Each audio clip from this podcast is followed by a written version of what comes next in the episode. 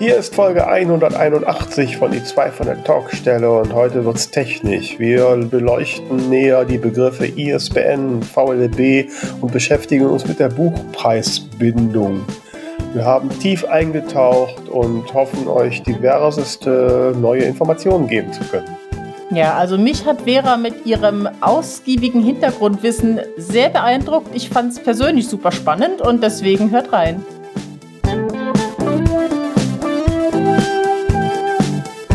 Die zwei von der Talkstelle. Der Buchbubble Podcast mit Tamara Leonhardt und Vera Nentwich.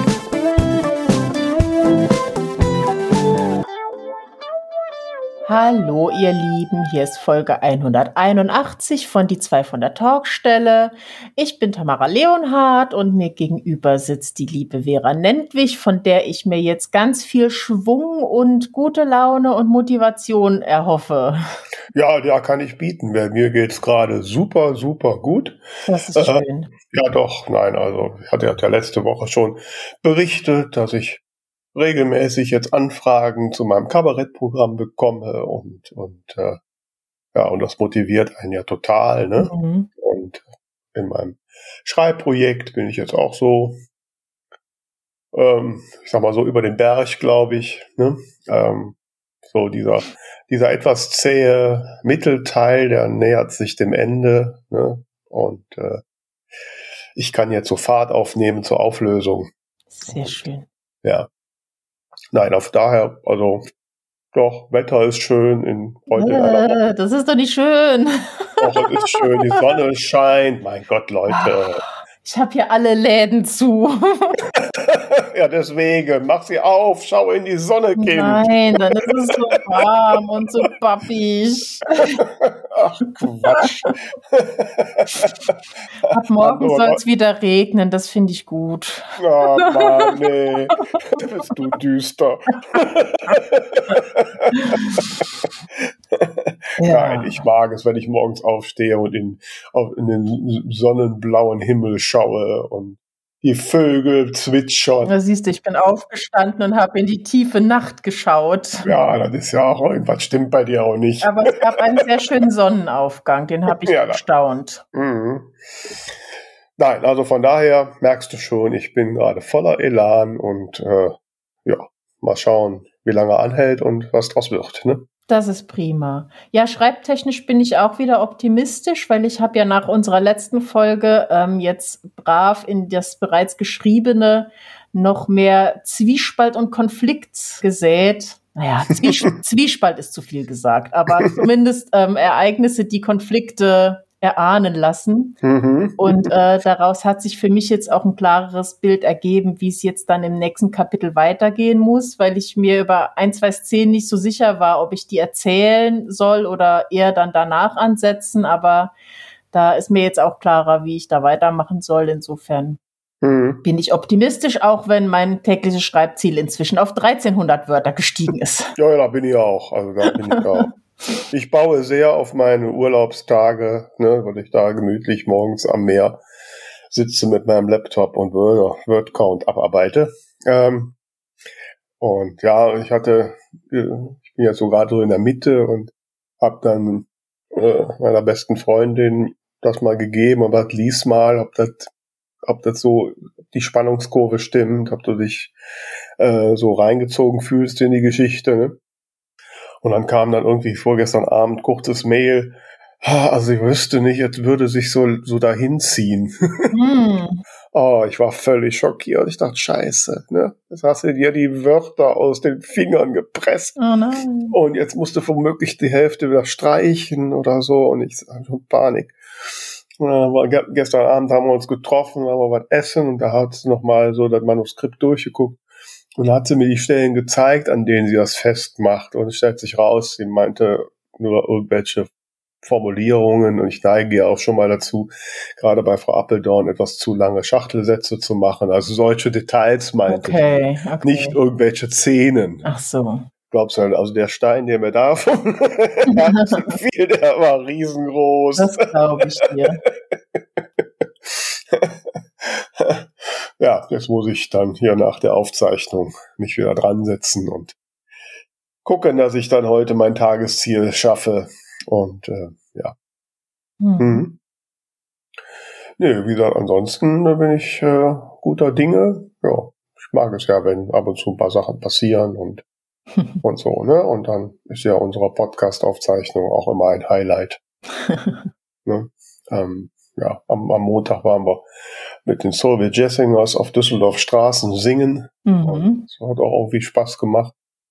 Ähm, war ja so ein bisschen Flashmob-mäßig, auch wenn es vorher angekündigt war und ne, so, aber trotzdem, ne, so mitten auf so einem Platz da stehen und die Leute bleiben stehen und gucken aus den Fenstern und so, mhm. schon irgendwie cool. Ne? Mhm.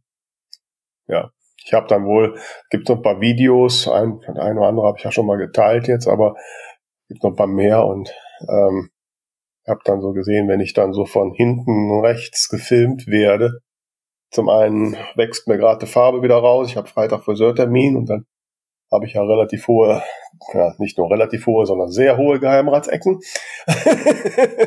ne, ich drapiere immer meine, meine dünne Haarpracht darüber. Und ah, oh, der fand ich ganz schrecklich. So von denen ich dachte, Gott, Vera, wie siehst du aus? Ne? Jetzt habe ich Freitag Friseurtermin und überlege die ganze Zeit, ich muss irgendwas ändern. Aber wahrscheinlich lässt sich nichts ändern. Vielleicht doch mal mit einem Hut versuchen. Ah, mit Hut sehe ich noch dämlicher aus. Gott, nee. Was sagst du? Du hast nur den richtigen noch nicht gefunden. Ich war in einem Hut, ich war mehrfach im Hutgeschäft. Ich habe ja mal äh, ja, vor Jahren bei Theater gespielt, und da musste ich ja eine englische Lady spielen und die sollte einen Hut tragen. Mhm. Und da sind wir, der Regisseur und ich, in Hutgeschäfte gegangen. Ne? und äh, haben Hüte ausprobiert. Mal abgesehen davon, dass ich so einen dicken Kopf habe, dass also die üblichen Damenhüte mir überhaupt nicht passen. So und ja, nachher, wir haben uns dann für die Rolle auf so ein, etwa so ein dehnbares Teil geeinigt. Ne? Okay. Aber da sehe ich echt doch auf wie so ein, wie so ein, äh, wie sagt man, so ein Topf auf dem Kopf. Ne? Hm. nee, ist gar nichts. Nein, ich kann ja nicht dauerhaft mit Hut rumlaufen. Und nee, nee, also das muss schon. Die tut äh, vieles. ja, nein, das ist ja auch wieder nur das persönliche Empfinden so, ne? Andere, ich habe dann gestern mit meiner Freundin darüber gesprochen und die fand das jetzt ja nicht. Aber die kennt mich ja auch nur so, ne? Mhm. ihr seid den Blick äh, auf mich von hinten ja gewöhnt. Ich sehe mich selten von hinten. Wahr. ja, aber ich glaube, am Freitag beim Friseur äh, da wird der Friseur meines Vertrauens wieder schwere Verantwortungen, Verantwortung tragen müssen. weil ich habe ja auch mal das Problem, ne, weil ich denke dann immer, ah, ich müsste mal so was abschneiden hinten und so. Aber dann sehe ich aus wie ein Kerl und das will ich ja auch nicht. Ne? Mhm. Und äh, ja, also schwierig. Ich bin gespannt, hm. was ihr euch einfallen lasst. Ja, du hast es dir ja einfach gemacht. Du machst da einfach Rasterlocken und gut ist, ne? Was ist denn da dran einfach? Ja, du hast keine Frisurprobleme, oder? Das ist doch immer dasselbe. Ja, aber wenn, wenn die Fusselhaare nachwachsen, dann habe ich halt so einen Heiligenschein, ne? ja, gut. Naja. Mhm. Ja, gut, aber wir wollen nicht hier zu viel labern, sonst kriegen wir wieder Kritiken. äh, ähm, wir wollen ja heute, heute werden wir ja ein bisschen technisch, ne? Und wollen mal in die Tiefen der Geheimnisse äh, der Abläufe im Buchmarkt so eintauchen. Ja, ich glaube, das war auch ein Hörerinnenwunsch. Genau, so, das stimmt. Wir haben ja immer, ihr wisst es ja vielleicht, liebe Hörerinnen und Hörer, äh, in unseren Shownotes findet ihr immer einen Link zu einem Formular, wo ihr uns eure Wünsche äh, eintragen könnt, welche Themen ihr euch wünscht, welche Gäste wir mal einladen sollen. Und im Übrigen, wenn ihr uns also Gäste eintragt, wir haben manchmal so Einträge, da werden irgendwelche bekannten Autorennamen genannt. Das ist ja immer schön. Äh, ja, also wenn wir Sebastian Fitzek anschreiben, was wir tatsächlich schon getan haben, werden, kriegen wir im Regelfall keine Antwort. Ne? Aber abgesehen davon, dass man ihn ja nicht direkt anschreiben kann, sondern nur irgendwelche Agenten oder so. Also, wenn ihr jetzt also Vorschläge habt, schreibt uns auch ein, zwei Sätze dabei, äh, welchen welchen Aspekt euch besonders an dieser Person interessiert, ne? welches Thema so dahinter ist. Manchmal werden da auch Namen genannt, die ich gar nicht kenne. Müssen wir erstmal recherchieren. Ähm, so, aber unter anderem hat eine Hörerin äh, sich mal gewünscht, dass wir so mal das Thema ISBN, äh, VLB, Verzeichnis lieferbarer Bücher und Buchpreisbindung näher beleuchten. Und da haben wir gesagt, das machen wir heute mal. Ne? Genau. Ja, so. Wie wollen wir denn da einsteigen? Wie steigen wir denn da ein? Ja, du bist da ja ähm, so ein bisschen, ich sag mal, selbstständiger unterwegs. Mhm. Also ich habe zum Beispiel, was ISBN angeht, äh, bisher noch keine eigenen gekauft. Ich hatte mal überlegt, weil im Moment bin ich ja exklusiv auf Amazon und hatte mal überlegt, da noch irgendwelche dazu zu besorgen. Aber ansonsten, ähm, ich war auch schon bei BOD. Da bekommt man die ja einfach automatisch dazu. Mhm. Von daher kannst du zu dem Thema auf jeden Fall schon mal ein bisschen mehr erzählen. Ne? Mhm. Ja, also ich habe das auch so im Vorfeld jetzt, habe ich mal so geguckt in den Foren und da habe ich auch wieder so äh, Posts gefunden, wo Autoren, Autoren fragen, ah, äh, muss ich eine ISBN haben und und dann fragen sie, ob sie sich ISBN kaufen müssen und und da habe ich auch gemerkt, dass so, ein, so dieser Begriff ISBN so ein bisschen schwammig ist und äh, äh, viele Leute da gar nicht so genau wissen, was das eigentlich ist. Also zum Einstieg möchte ich erstmal sagen, dass es kein, es gibt kein ISBN-Gesetz oder sowas, ja. Also, äh, dass man irgendwie verpflichtet ist, auf jedes Buch eine ISBN zu peppen. Mhm. Ne? Ähm, und ähm, sondern die ISBN ist eine letztlich eine Norm und zwar äh, in den 70er 1970 glaube ich vom ISO Institut, also dem Internationalen Normenausschuss ist ist diese Nummer, also das Format dieser Nummer normiert worden. Ähm, und äh, Ausgangspunkt war, dass so Ende der 60er die so einige Leute, ähm, die im Buchmarkt zu tun haben, also Händler und Großhändler, Verlage etc. Äh, angefangen haben, so ihre Materialverwaltung mit IT-gestützten Systemen zu machen. Und jeder, der in irgendeiner Firma arbeitet, die irgendwie mit Produkten zu tun hat, weiß, dass man dann irgendwann so ein irgendwo ein Materialwirtschaftssystem hat oder sowas, wo dann Artikel drinstehen und die Artikel haben immer irgendeine Artikelnummer oder Materialnummer oder Bestellnummer oder irgendwie so eine Nummer halt. Ne? Mhm. Kennt man ja auch, wenn man irgendwo, was weiß ich, bei irgendeinem Versandhändler was bestellt, dann hat das im Regelfall irgendeine Bestellnummer. Genau. So. so. Und, ähm, und ähm, ja, und im Prinzip ist die ISBN-Nummer auch nichts anderes als eine Bestellnummer. Ja, man kann Nur, vielleicht auch die, die Abkürzung mal ab, äh, aufschlüsseln, also ISBN, Internationale Standardbuchnummer. Korrekt, meine Liebe, korrekt. Ähm, und so, wenn, weil jetzt im Buchmarkt ja viele Beteiligte sehr eng an, äh, ähm, zusammenarbeiten, ähm, wäre es halt schwierig, wenn jetzt, sagen wir mal, der Verlag hat das Buch und gibt ihm die Bestellnummer A1234. Der schickt das an den Barsortimenter, der hat dann für diesen Artikelnummer die äh, Nummer äh, XYZ. Ne? Und der wiederum an den Buchhandel, bei dem hat er die Nummer 4711. So. ähm, das zu koordinieren ist natürlich sehr schwierig. Mhm. So. Und ähm, deshalb kam halt dann, wie gesagt, Ende der 60er der Gedanke auf, dass man da einen gemeinsamen Standard bildet. Und äh, äh die ersten Entwicklungen gab es in Großbritannien. Und wie gesagt, dann 1970 gab es diese, diese Normung der ISBN, äh, die damals noch zehnstellig war. Und ähm, so, und da ist einfach. Das wollte ich nämlich, äh, habe ich die ganze Zeit als Frage auf der Zunge. Vielleicht passt das hier kurz mhm. rein. Es gibt doch die ISBN BN 10 und 13. Mhm, korrekt. Also seit den 2000ern, 2007 äh, werden nur noch ISBN 13 vergeben. Aber das sind nicht unterschiedliche Systeme, sondern die Zehner sind einfach nur älter.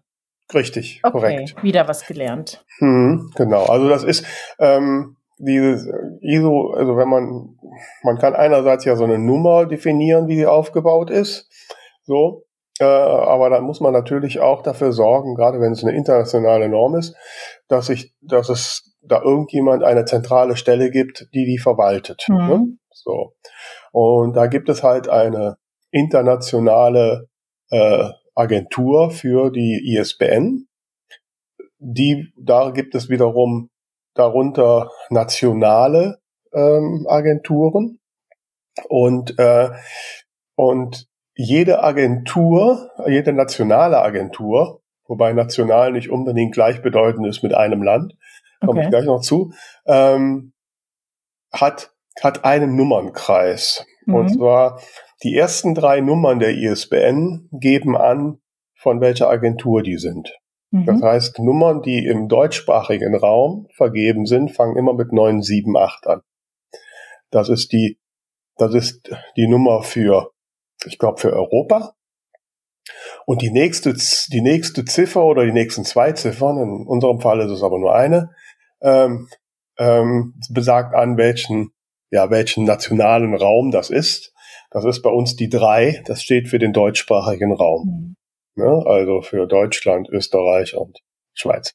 Also so ein bisschen, äh, wenn die ISBN die Adresse von dem Buch wäre, dann ist der, ist der Nummernkreis quasi die Postleitzahl. Ja, ja. Ne? Aber natürlich auf größere ja, ja. geografische Einheiten. Also das sind, wie gesagt, nicht immer Länder. Ne? Es gibt einzelne Länder, die haben eigene Agenturen, aber wie bei uns hier deutschsprachigen Raum, da gibt es das schon mehr. Äh, es gibt, glaube ich, auch in Südamerika, glaube ich, nur einen. Da habe ich jetzt nicht so genau nachgeguckt. Ähm, so, also das heißt, man kann an diesen ersten Stellen ähm, schon mal sehen, äh, wo der äh, Registrant, also die, die, das, die Institution, die diese Nummer re reserviert hat, äh, wo sie das getan hat. Nicht, wo mhm. sie ansässig ist, sondern wo sie das getan hat. Mhm. Weil ich kann ja als deutsches Unternehmen sehr wohl auch mir eine ISBN in den USA holen, ne, wenn ja. ich da bin. Ne? Und die nächsten, der nächste Nummern, Block, also die ISBN besteht aus verschiedenen Blöcken, die üblicherweise wegen der Lesbarkeit in so mit Bindestrichen getrennt werden. Aber die Bindestriche selbst sind nicht Bestandteil der ISBN, das ist einfach nur für die Lesbarkeit. Ähm, der nächste Block ist die, die Verlagsnummer. Und ähm, das heißt, ähm, jeder, der sich irgendwie so einen Satz ISBN kauft, der kriegt halt so eine Verlagsnummer. Und ähm, je länger diese Verlagsnummer ist, desto kleiner ist der Verlag. Mhm. Hm? So. Und meine Verlagsnummer ist zum Beispiel 9818806. Mhm. Also sehr lang. Mhm. so. Und ähm, danach kommt dann eins bis x Stellen äh, eine laufende Nummer für die Veröffentlichungen. Da ich damals vor ein paar Jahren ein, ein Zehner-Pack gekauft habe, ist da nur eine Stelle ne, von 0 bis 9. Mhm. Äh, der letzte Buch, Tote Trainer pfeifen nicht, hat die laufende Nummer 6. Äh, das nächste, Frau Appeldorn der Tote Meister, hat die laufende Nummer 7. Der Tote Meister? und der tote Bademeister, habe ich tote Meister gedacht, der tote Bademeister, ähm, hat die laufende Nummer 7. Das heißt, da können die Mathematiker unter euch ausrechnen, dass ich noch die Nummer 8 und 9 verfügbar habe. Mhm. Dann muss ich mir einen neuen Satz kaufen. So, und jetzt wird's aber knifflig, weil dann ist ja zweistellig. Das heißt, da wird dann von deiner Verlagsnummer hinten was abgeschnitten? Ich gehe mal davon aus, dass ich dann mit einem neuen Zehnersatz eine neue Verlagsnummer kriege. Ach so, okay, ne? okay. So. Und diese, diese ähm, Registrierungsstellen, ne, das macht ja ähm, in Deutschland unter german-isbn.de aufrufbar. Letztlich ist das MVB, ähm, die das machen. Ähm, die sind halt auch, die, die sind halt auch mit dieser internationalen Behörde verknüpft quasi. Und in der, bei der internationalen Behörde gibt es sogar eine zentrale Webseite, wo man ähm, Nummernbestandteil eingeben kann. Da könnte man also zum Beispiel jetzt meine ISBN eingeben und dann zeigt einem das System an, welcher Verlag dahinter steckt. Mhm. Hm? Oder man kann, ne, ich war da auch vorhin drauf, den Link packen wir mal in die Shownotes. Ähm, da kann ich auch meinen Namen eingeben und dann zeigt er mal an, dann weiß der, ich bin in Germany, welche ISBNs ich mhm. vergeben mhm. habe und so. Und die letzte Ziffer in, dem, in der ISBN, das ist die sogenannte Prüfziffer. Da wird mit einem mathematischen Verfahren, was man nachlesen kann, wird aus den vorherigen Ziffern, wird halt eine Ziffer äh, ermittelt. Mhm. Und die muss halt mit der Prüfziffer übereinstimmen, dann weiß ich, die ISBN ist korrekt. Okay, spannend. Ne? Das ist ähnlich wie bei der IBAN-Nummer, ne, die man für Konto hat. ähm, da ist es ja so, dass die mit der Länderkennung anfängt, DE und dann sind Mhm. da zwei, zwei Ziffern.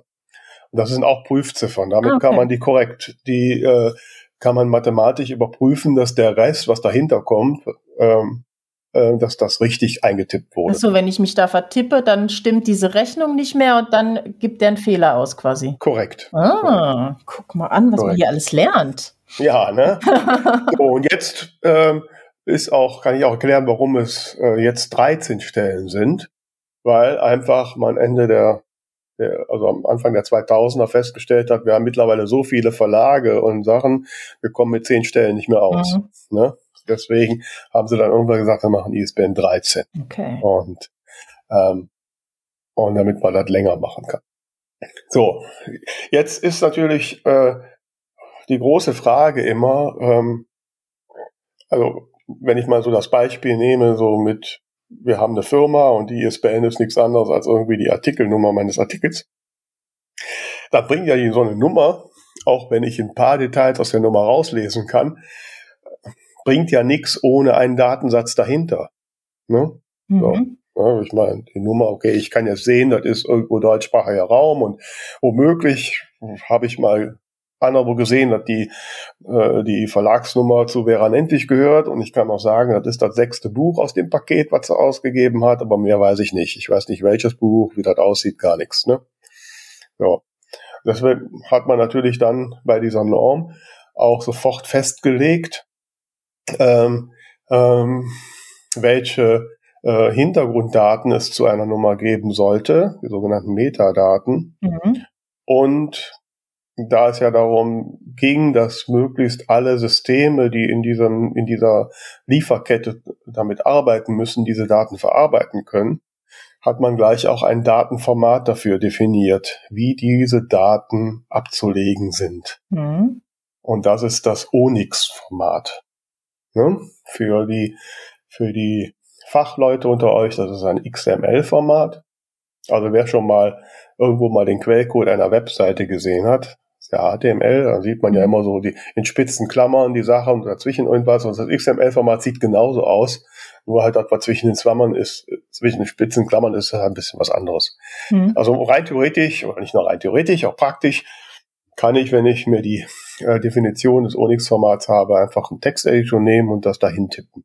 Mhm. Und dann könnte ich jetzt damit, mit diesem Datensatz zu, zum Beispiel zu einem Barsortimenter gehen und sagen, hier sind alle Daten meines Buchs und dann kann der die in sein System reinladen und gut ist. Okay. Ne? Ne? Das war eigentlich so der, der Anfang. Und, ähm, und ja, und so hat es ja auch ähm, eigentlich die letzten Jahre auch meistens funktioniert. Ne? Also es war bis vor zwei Jahren so, wenn ich also jetzt ein Buch ausgegeben habe und ich wollte, dass das bei Libri, einem der Barsortimenter oder bei den anderen gelistet ist, dann sollte ich so eine Onyx-Datei erstellen und die per FTP, ne, kennen Leute, die WordPress-Seiten haben, ne, also so ein Verfahren, wie ich Daten auf irgendeinen Server laden kann, ähm, per FTP in einen ganz bestimmten Ordner auf einen Server bei Libri legen. Mhm. So, ne? War immer ein bisschen huddelig, weil wir haben tausende Ordner, man kriegt dann so einen Ordner oder man bekam dann so einen Ordner zugeteilt mit der eigenen Kundennummer. Es gab auch noch unterschiedliche Ordner für einen für diese Onyx-Daten, einen für das Cover.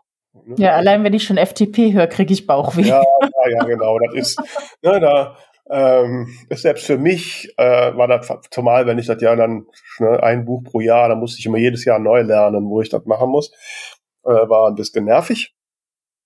So, äh, so und dann hat man halt vor Jahren angefangen oder besser gesagt die die MVB GmbH oder Börsenverein MVB, woher da die Initiative kam, weiß ich nicht, und haben angefangen ein Verzeichnis der lieferbaren Bücher aufzubauen, das sogenannte VLB. Mhm. So. Und ähm, da kann ich halt dann meine Daten eintippen. Ähm, und schöne Nebeneffekt ist, wenn ich sie da eingetippt habe, kann ich auf den Knopf drücken und sagen, exportiere mir die im Onyx-Format. Ne? So. Und das konnte ich dann vor Jahren immer machen. Dann habe ich das da eingetragen, Unix-Format runtergeladen und dann halt mhm. per FTP nach Libre übertragen. Mhm. So, mittlerweile ist es jetzt so, dass die, zumindest die drei äh, großen Barsortimenter, Libri, Zeitfracht und Umbreit, äh, die Daten sich direkt aus dem VLB holen. Mhm. Man muss jetzt nichts mehr übertragen. Ja, ja, macht die auch das, Sinn. Das ist auch sehr vereinfacht. Aber vielleicht äh, muss ich noch einmal zurückspringen, äh, weil ich äh, diese Frage ja auch oft gestellt wird. Ähm, es ist ja, wenn ich ein Buch oder einen Printtitel bei Amazon eingebe, äh, dann kann ich ja sagen, dass Amazon dem eine ISBN vergibt. Genau. Ne? So. Ähm, und dann kommt immer die Frage, ja, wieso kann ich diese ISBN jetzt nicht im VLB eintragen? Hm, weil ja, es ein anderes also, System ist. Genau, es ist nämlich dann eins, was äh, von der Vergabestelle in den USA kommt. Also das fängt, äh, glaube ich, nicht mit 9783 an, das fängt anders an. Mhm. So. Und da wir quasi diesen deutschsprachigen Raum mit VLB als ein großes Warenwirtschaftssystem sehen müssen, passt mhm. das in diesen Nummernkreis nicht. Ne? Ja. Ja. Ähm, ja.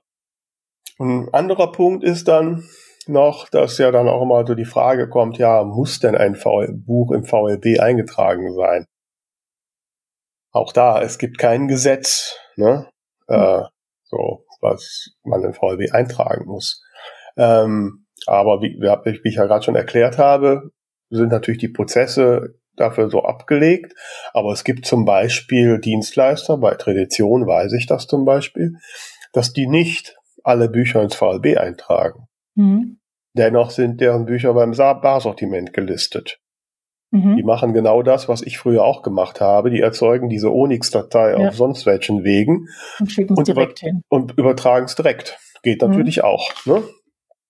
ne? Ich muss halt, letztlich ist das Ziel, ist jetzt eigentlich nur diese, dieses Gesamtwarenwirtschaftssystem zu füttern, um die Prozesse zu vereinfachen. Ne?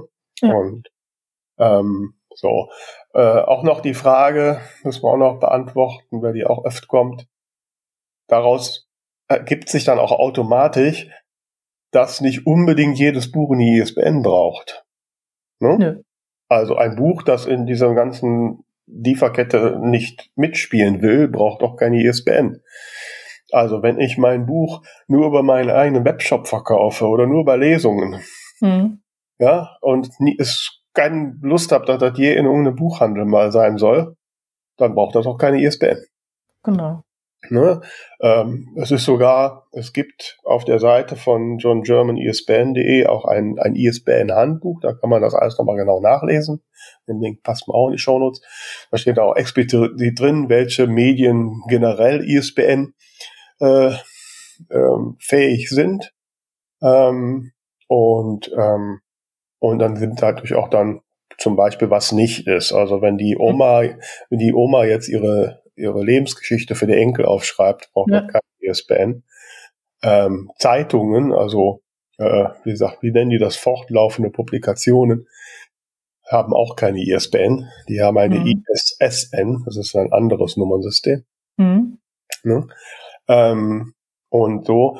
Und ähm, und da ja letztlich jede ISBN, ich sage jetzt mal so, die Materialnummer ist, der mit einem Datensatz verknüpft ist, der die beschreibenden Merkmale dieser Publikation darstellt, äh, ist immer dann, wenn sich entscheidende Dinge an diesen beschreibenden Merkmalen ändern, dafür auch eine andere ISBN notwendig. Mhm. Also heißt, wenn ich das Buch als Taschenbuch habe, braucht das eine ISBN.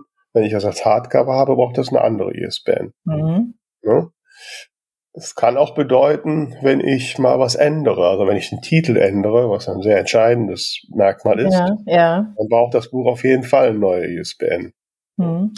Wenn das ein neues Cover bekommt, ja auch, weil es eben eine große Veränderung ist. Ja, genau, weil es eine große Veränderung ist. In, dem, in, in den neueren Datensätzen ist das Cover natürlich auch dabei. Ne? Mhm. Brauchen die Systeme ja auch. Bei Untertiteln ähm, ist man sich nicht ganz sicher. Also da ist das so ein bisschen, kann man das so frei entscheiden. Also Beispiel in dem ESBN-Handbuch steht zum Beispiel, wenn ich jetzt bei einem äh, Wallander-Krimi, fällt jetzt gerade kein Titel ein, wenn da plötzlich der Untertitel runterkommt, ein, ein Dingensbums Wallander-Krimi, hm. dann ist das kein so ein entscheidender Unterschied. Ne? Der mhm. beschreibt ja einfach nur. Da brauche ich ja keine neues ISBN. Ne? Ja. Ja, wenn ich dem jetzt aber einen entscheidenden Untertitel geben würde, dann müsste mhm. er eine neue ISBN okay. haben. Ja. Ja, so.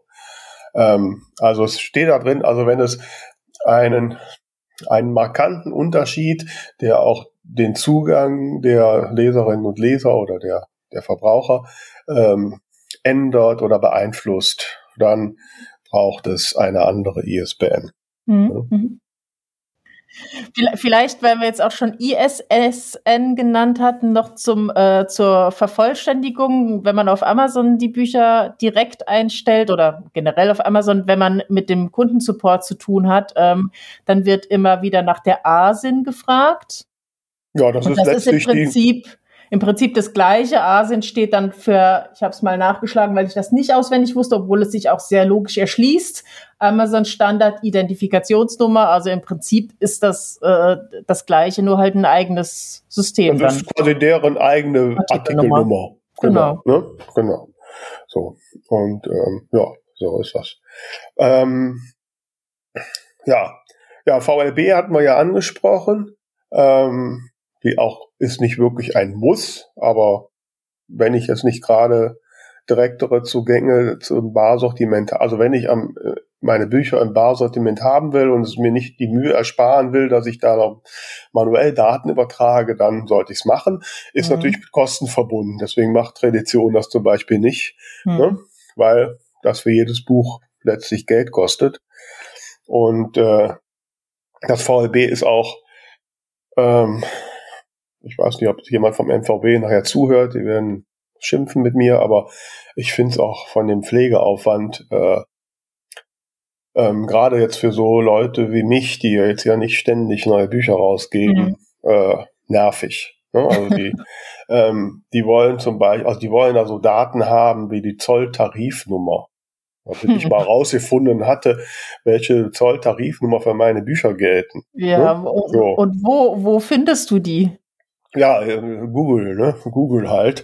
So, ich bin dann, bin dann drauf gekommen, ne, das ist entscheidend davon, wo meine Bücher gedruckt werden, also in Polen gedruckt werden, äh, musste ich halt dann in so einem Zollvoll-Tarifnummerverzeichnis suchen, Polen, Druckerzeugnisse und da gibt es eine Nummer. So. Mhm. Gott sei Dank lasse ich alle Bü Bücher gleich drucken, das heißt, ich habe jetzt eine Nummer, die wird einmal reingepeppt. Ne?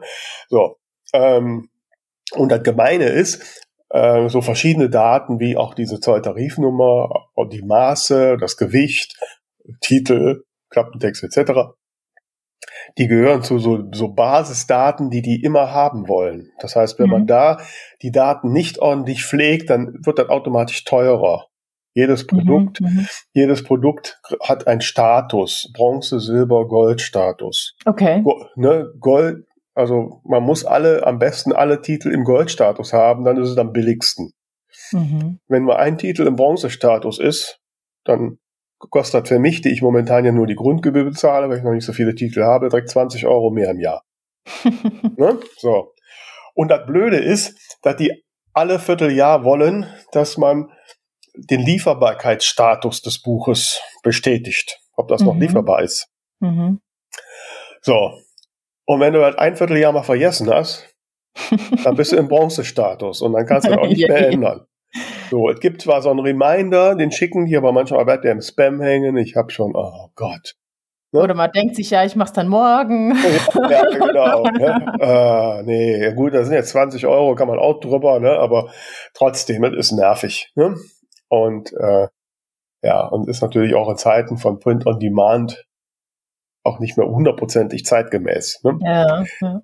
So, ne? Ähm, ja, also das ist natürlich Aufwand und da kann ich schon auch verstehen, dass so ein Unternehmen wie Tradition, ich weiß nicht, wie das andere machen, sagt, okay, den sparen wir uns, weil der ist mhm. ja nicht wirklich essentiell. Ähm, so.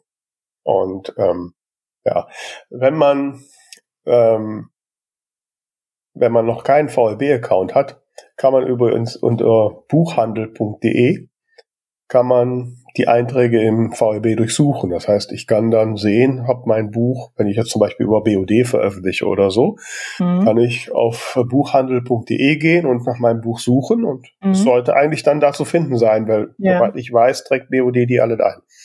Ne? Und so. Und es ist auch eine ganz gute ähm, Recherche, Plattform, wenn man so nach Titeln sucht, ob es die schon mal gibt oder so. Ne? Genau, ne? das mache ich immer, bevor ich mich für einen Titel ähm, entscheide. Erst einmal auf der Seite und dann aber auch auf Amazon, weil es natürlich Bücher gibt, die eben nicht eingetragen sind. Hm. Ja, ja, genau. Mhm. Und ja, da kann man dann schon mal reinschauen. Und ähm, ja, und äh, das VLB hat doch eine andere möglich andere Funktion. Und da kommen wir jetzt in dem einzigen Punkt unseres heutigen Tages, der wirklich was mit dem Gesetz zu tun hat. der ist nämlich die Buchpreisbindung. Mhm. Die ist ja nun wirklich Gesetz. Die Buchpreisbindung besagt ja, dass ein Buch zu einem Zeitpunkt überall das gleiche kosten muss. Genau. Was es auf Preis. der einen Seite äh, manchmal etwas kompliziert macht, aber worüber wir trotzdem sehr, sehr glücklich sind. Absolut. Das absolut. Es gibt ja immer mal auch gerade so in Self-Publishing-Foren so Posts, die sich darüber beklagen, dass sie jetzt wegen der Buchpreisbindung irgendwelche tollen Marketingaktionen nicht machen können. Ne, also vielleicht auch mal zur Erklärung. Also das, die Buchpreisbindungsgesetz besagt auch, dass der Buchpreis immer klar ersichtlich sein muss und der, wie gesagt, er muss immer gleich sein. Ne? Mhm. Also eine Aktion, zwei Bücher zum Preis von eins oder ich packe dir noch einen Kugelschreiber bei oder sowas, geht nicht. Ne? Mhm. Ähm, so, und äh, klar, da fühlt man sich jetzt, wenn man gerade so kreativ denkt, ich brauche unbedingt Marketingaktionen, um mein Buch voranzubringen, vielleicht etwas beengt. Ähm, äh, dennoch stimme ich dir, Tamara, vollends zu. Ich glaube, dass eine Abschaffung der Buchpreisbindung letztlich dazu führen wird, dass die Konditionen für Autoren und Autorinnen sehr unter Druck geraten werden und mhm. letztlich werden wir die Verlierer sein. Ja. Ne, es wird nicht die großen Buchhandelsketten die Verlierer sein und es werden wahrscheinlich auch nicht die Verlage, zumindest die großen, nicht die Verlierer sein, die kleinen wahrscheinlich auch. Aber ähm, und letztlich, wir, ich meine, wir machen ja diese wir kennen das doch. Ne? Ich meine, wir haben ja mit KDP Select haben wir ja quasi so ein Live-Beispiel, wie das funktioniert. Ne? Bei KDP Select, deswegen macht Amazon das ja, deswegen verlangen sie ja die Exklusivität, weil dann sicher ist, das Buch gibt es nur da und dann mhm. haben sie die Buchpreisbindung ausgehebelt. Mhm. Ähm, so. Und dann kann man auch mal so Mails bekommen, so bitte biete dein Buch nächste Woche für 99 Cent an. Ne? Und wenn mhm. du das nicht machst, dann bist, verschwindest du im Verkaufsranking in der Hölle. Ne? so einfach.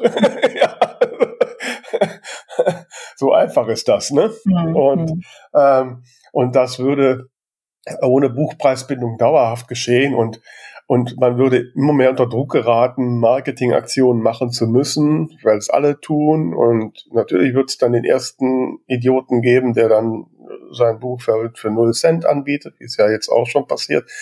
Ähm, und, äh, und irgendwann hat man einfach diesen Druck, den man mhm. nicht mehr ausweichen kann. Also von daher ist diese Buchpreisbindung eine Bastion, für die ich sehr, sehr dankbar bin. Ja. Ne? ja, allein wenn man auch dran denkt, ähm, wenn man jetzt in, im Buchhandel oder äh, vielleicht auch mal in einem äh, Geschäft vertreten ist, das auch noch andere Produkte anbietet, mhm. ähm, wenn die dann sagen, wir machen jetzt eine super Sonderaktion, äh, das Buch von äh, Bestsellerautorin Vera Nentwich kostet diese Woche nur ein Euro, mhm. ähm, dann gleichen die das natürlich aus, weil die Leute dann in den Laden stürmen mhm. und noch äh, Butterbrot und was weiß ich noch mitnehmen oder eben dann noch andere Bücher und, und Schreibwaren und weiß der Kuckuck was. Ähm, aber du kriegst halt nur die Tantiemen für den einen Euro. Ja, ja, je nachdem, wie dann die Verträge sein werden, das wissen wir ja alles nicht. Ja, ne? klar. Aber Beispiele in anderen Ländern zeigen ja, dass es zum Teil so funktioniert. Ne? Also, ja. ähm, nein, nein, also so. Aber die Buchpreisbindung braucht ja dann auch irgendein ein Medium, wo drin steht, so, das ist der Preis mhm. der gilt. Ja, und dieses Medium ist halt in Deutschland das VLB, das Verzeichnis lieferbare Bücher. So. Mhm. Ähm, jetzt sind natürlich, wie gesagt, nicht unbedingt alle Bücher im VLB. Das heißt, ähm, diese, diese Regelung ist noch nicht so ganz auf das Zeitalter von Self-Publishing und in alternativen Veröffentlichungswegen äh, ausgerichtet.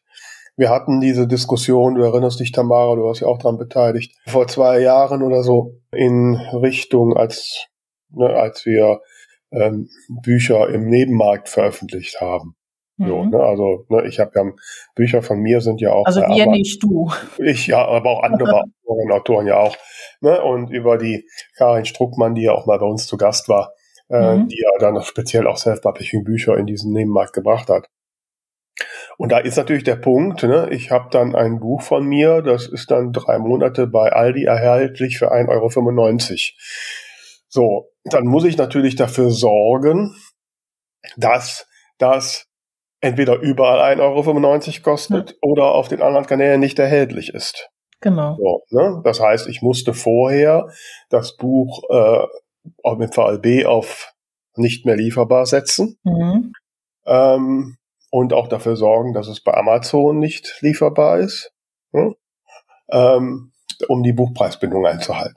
Mhm. So, jetzt gibt es aber Self-Publisher, die ja gar nicht im VLB gelistet sind. So Leute wie du zum Beispiel, die ihr Buch nur bei Amazon haben. Du ja. kannst ja gar nicht ins VLB listen. Aber für den Nebenmarkt wäre das ja durchaus möglich gewesen. Mhm. So. Und da haben die Wächter der Buchpreisbindung äh, irgendwann gesagt, ja, das geht nicht. Die sagen, wenn ein Buch nicht im VLB gelistet ist, kann man den Preis überhaupt nicht ändern.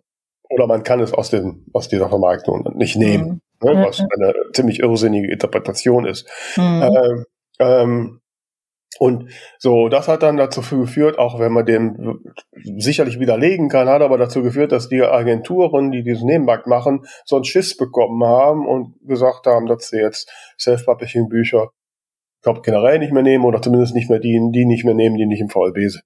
Hm. Ja. So, was natürlich wiederum eine, eine äh, Schwächung des Self-Publishings ist und auch ja. letztlich eine Diskriminierung. Wobei ich mich gerade frage, also zumindest äh, bei dem System, wo du jetzt zweimal dabei warst, mhm. ähm, da bekommt das Buch ja ein komplett neues Cover. Das heißt, es muss doch auch eine neue ISBN bekommen. Das heißt, es ist doch ein anderes Buch dann letzten Endes. Es hat eine neue ISBN bekommen, ja, ne, bin ja dann nicht mehr Verlag. Äh, aber es ist das, ja, es wäre ein Streitfall. Also ja. es ist natürlich ein Taschenbuch, das Format ist dasselbe, Titel ist dasselbe, Inhalt ist dasselbe. Also die markanten äh, Cover ist nicht dasselbe, aber die markanten Punkte sind dasselbe. Also mhm. wahrscheinlich müsste man mal irgendwann so ein Musterklage führen ja. oder sowas, ne? Für sowas. Ähm, ja, also speziell jetzt auch für diesen anderen Fall mit den Self-Publishing-Titeln nicht im VLB sind. Ähm, ja, also da tun sich auch diverse Buchpreiswächter keinen Gefallen, indem sie da, das ist auch so ein bisschen Abschottung vor dem modernen Kram. Ne? Und so, aber das Buchpreisbindung hat ja dann auch, also das heißt ja nicht, dass man den Preis nicht ändern kann, man muss ihn halt nur überall gleichzeitig ändern. So. Ja, genau. So, das ist jetzt bei Leuten wie mir, ne, die im Prinzip ja nur auf irgendwelchen Online-Plattformen erhältlich sind, ähm, relativ einfach. Ein Problem ist schon dann, wenn Bücher von mir in irgendwelchen Buchhandlungen liegen. Mhm, weil die natürlich so. komplett neu ausgepreist werden müssen.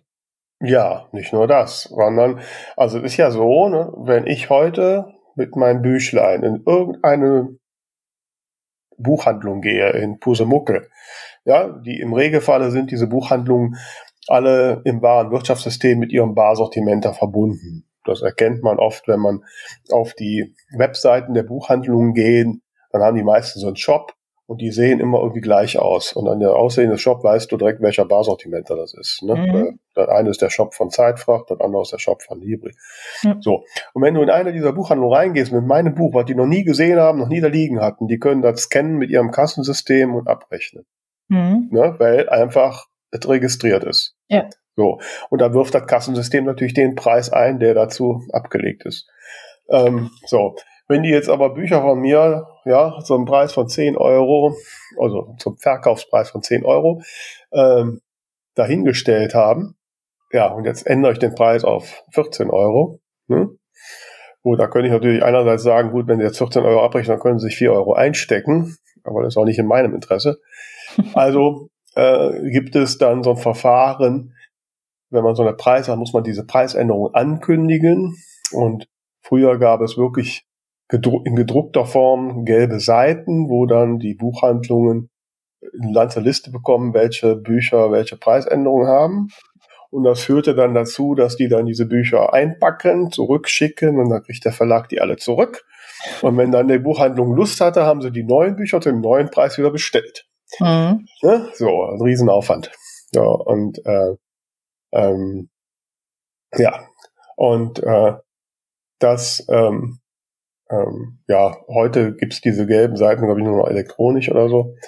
Ähm, also das ist natürlich ein bisschen schwierig. Bei uns jetzt so im, im Self-Publishing, die im Regelfall jetzt nicht flächendeckend im Buchhandel liegen, ähm, ist es dann ein bisschen einfacher. Ne? Wobei man jetzt natürlich mal dazu sagen muss, und, und das merkt man ja auch, weil man so ein bisschen die Marketingaktionen der KollegInnen im Auge hat. Ähm, beim E-Book ist es natürlich deutlich einfacher, weil mhm. man da einfach einmal den Preis anpasst und dann wird das, wenn man jetzt zum Beispiel über einen Distributor geht, der spielt das dann an die ganzen Shops auch mit aus. Mhm. Und ähm, insofern ist es natürlich ein ganz äh, kluges Workaround, wenn man halt seine Preisaktionen auf das E-Book beschränkt. Ja, da ist es einfacher, ja. Ja, ja, also ich mhm. äh, verzichte da auch auf, zumal ich ja jetzt auch wirklich, äh, ähm, also das, was ich am Buchhandel liefere, ist ja meine Auflage und solange ich dafür Bücher zu dem Preis mal irgendwann gedruckt habe, kann ich es auch für den Preis verkaufen. Ne? Ja, wenn ich jetzt irgendwann mal eine Neuauflage machen muss, so, also bei Tote Molles Nerven nur, da habe ich das ja mittendran irgendwann letztes Jahr gemacht.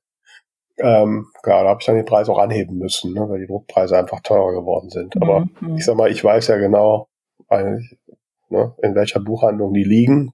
Genau, ne, maximal in ein oder zwei. So, und dann gehe ich da halt hin ne, und rede mit denen. Und dann geht das. Aber muss man halt bedenken, ne, dass mhm. da ähm, das ein bisschen schwieriger ist. Ja. Was vielleicht noch zum Thema passt oder gehört, ähm, sind zwei Themen. Einmal so Buchboxen. Du hast es ja schon ganz kurz anklingen lassen, dass man nicht einfach sagen kann, heute zwei Bücher zum Preis von einem. Mhm. Und ähm, Ausnahmen wie zum Beispiel ähm, Mängelexemplare. Mhm.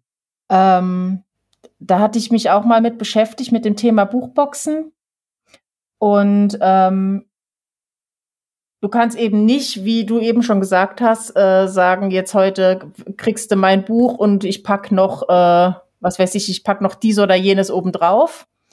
Ähm, natürlich kannst du ein komplett neues Produkt schaffen, in dem zum Beispiel ein Buch und weitere Produkte drin sind, wobei du dann aber auch den Wert aller Produkte definieren musst, sodass der Gesamtpreis dann eben trotzdem diesen gebundenen Buchpreis widerspiegelt.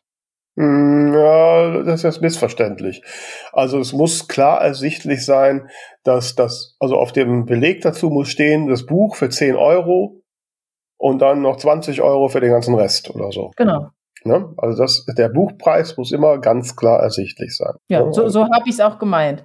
Okay. Ähm, aber du kannst eben nicht sagen, ähm, heute Sonderaktion, ich, äh, wenn du jetzt mein Buch kaufst, dann äh, kriegst du noch einen Gutschein fürs nächste dazu oder äh, nee, dann, kriegst, dann kriegst du noch, äh, wie du eben gesagt hast, einen Kugelschreiber oder sowas. Hm. Aber wenn du eine Buchbox machst, dann ist es natürlich möglich, das zu einem höheren Preis anzubieten, eben solange dieses Buch hm. auch denselben klar erkennbaren Preis hat. Mhm. Und dann ist natürlich noch die Geschichte mit den Mängelexemplaren, die ja dann vom Buchpreis ausgenommen sind. Und da hatte ich mich auf der Messe in Leipzig auch einmal kurz mit einem Anwalt drüber unterhalten, wie man denn definiert, was ein Mängelexemplar ist. Und das ist tats tatsächlich ein, äh, ja, ein, ein spannendes Streitthema. Mhm. Ja, wo, wo es auch so ein bisschen Grauzonen gibt. Ich habe zum Beispiel einen äh, Druck bekommen, wo der Umschlag quasi so verschoben ist, dass der Rücken hinten oder vorne ist und auf mhm. einer Seite dann der Umschlag hängt. Ich, ich würde das jetzt mal deutlich als Mängelexemplar definieren. Definitiv. Wenn ja. aber eine Ecke geknickt ist, dann äh, kann da natürlich schon mal jemand sagen, also Leute, mhm. Na, äh, das ist schwierig, aber wenn man natürlich klar erkennbare Mängelexemplare hat, ist das eine ganz nette Sache, um da zum Beispiel auf, auf einer, wenn man einen Tisch auf einer Messe hat oder so, mhm. eine Aktion mitzumachen. Ja. Genau. Man kann natürlich auch äh, im VLB sagen, dass ich für einen Artikel die Buchpreisbindung aufhebe. Das geht natürlich, geht auch. Ne? Du kannst sagen, äh, ne, ist jetzt nicht mehr in der Preisbindung. So. Ähm, was hat das dann für Konsequenzen? Äh, ja, da fragst du mich was. Ja, ja, sonst also das, ja jeder machen. Äh, ja gut, das hat wahrscheinlich die Konsequenz, dass dann äh, die großen Händler, also sollten die dein Buch haben, die einfach, ja, wie Amazon ja jetzt auch schon hier und da sagt, so, wir wollen dein Buch jetzt für fünf Euro verkaufen, lebt damit, dass du jetzt nur zehn Cent kriegst, fertig aus. Ne? Mhm. So. Solche Sachen passieren dann. Ne? Also alles das, was wir halt vorhin geschildert haben. Ja klar, so. aber also das sind doch so, so Sachen, wo man uns auch nochmal, ne, wir sind ja auch dran, da auch nochmal einen Gesprächspartner oder Partnerin zu bekommen, die da tiefer drin ist, so von MVB. Das sind so Sachen, die müssen wir mit denen auch mal genau klären. Da habe ich auch noch nicht so richtig die, wie das funktioniert, ne? Mhm. Ähm, mhm. ähm, die richtige äh, Durchsicht. Ähm, also, wenn ihr da draußen noch die eine oder andere Fachfrage habt oder Detail noch, äh, schickt sie uns gerne. Wie gesagt, wir versuchen gerade äh, noch einen Experten, Expertin für ein Gespräch zu gewinnen, die uns da noch tiefere Einblicke in die Prozesse und die Regelungen geben kann. Dann werden wir mhm. diese Fragen da klären. Und äh, ja, aber ich hoffe, dass wir doch zumindest ein bisschen Klarheit geben, haben geben können. Also ich fand allein deine kurze Geschichte der ISBN schon sehr hörenswert. Na dann, ja, ich habe das Gefühl, ich habe heute Monolog gehalten. Ähm, Aber ja, einen interessanten. Ja, Gott, Gott sei Dank. Puh. ähm, also wie gesagt, wir packen die Links in die Show Notes. Da könnt ihr euch auch das ISBN-Handtuch und, und nicht Handtuch, sondern Buch runterladen. Und äh, da steht das alles drin, was ich jetzt so erzählt habe. Da habe ich es auch her. Und, und ich habe gerade Produktmarketing-Ideen. Ein Handtuch mit der ISBN drauf. ja, genau. Nein, aber Handtücher sind definitiv nicht ISBN-fähig. Aber man muss immer wissen, wo man sein Handtuch hat. Ja, das stimmt. Okay, das ist jetzt ein anderer Thema. genau, das ist vielleicht für nächste Woche, für meinen Urlaub relevant, aber ähm, jetzt nicht. Ja, ähm, was bleibt noch zu sagen, Tamara?